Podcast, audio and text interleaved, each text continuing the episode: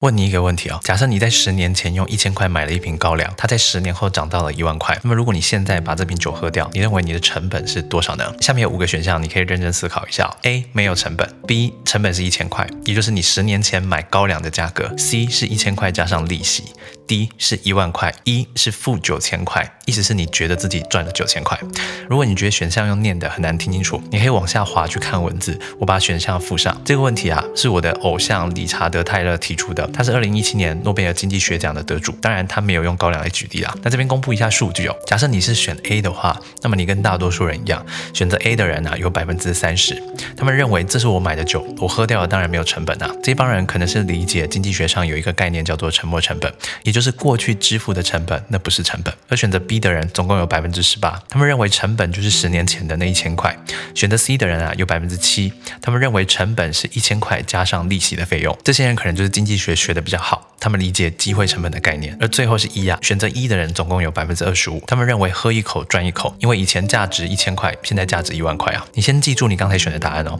然后我现在再问你另外一个问题：假设你家的侄子是一个熊孩子，他有一天到你家做客，然后他一个心情愉快啊，用右手把你的高粱举起来当飞盘射出去，然后高粱爆掉了。那么请问一下，你认为自己损失了多少钱？在这种情况之下，大部分的人反倒会觉得自己亏了一万块，这就是大名鼎鼎的损失厌恶心理。相比于得到一百元的快乐啊，你失去去一百元的这个。痛苦的感受啊，会更强烈。这个故事除了告诉我们啊，人类通常有损失厌恶的心理以外，我认为更重要的是让你理解每个人看待同一个问题的视角是不一样的，这会导致每一个人啊对同一个行为的情绪反应会有所不同。以刚才的例子来说啊，如果你跟百分之二十五的人一样都选择一，那么你喝高粱的每一口啊，你都会觉得很开心。但如果你对经济学有一点涉略的话，你选择了 D，那么你每喝一口就会觉得亏一笔钱，甚至觉得相比十年前来的更亏。所以下次如果你看到你的男友、女友友、家人、朋友，做出了某一个在你观念里面啊百分之百错误的决定，你要做的不是一昧的反驳排斥，或是觉得别人智商比较低，因为很有可能只是你们看待成本的方式不同罢了。这是一分钟长知识，我是吴静凯，新书《成人世界生存逻辑》各大数据都有，逻辑表达线上课程，请看我的 IG 主页。那么我们下次见。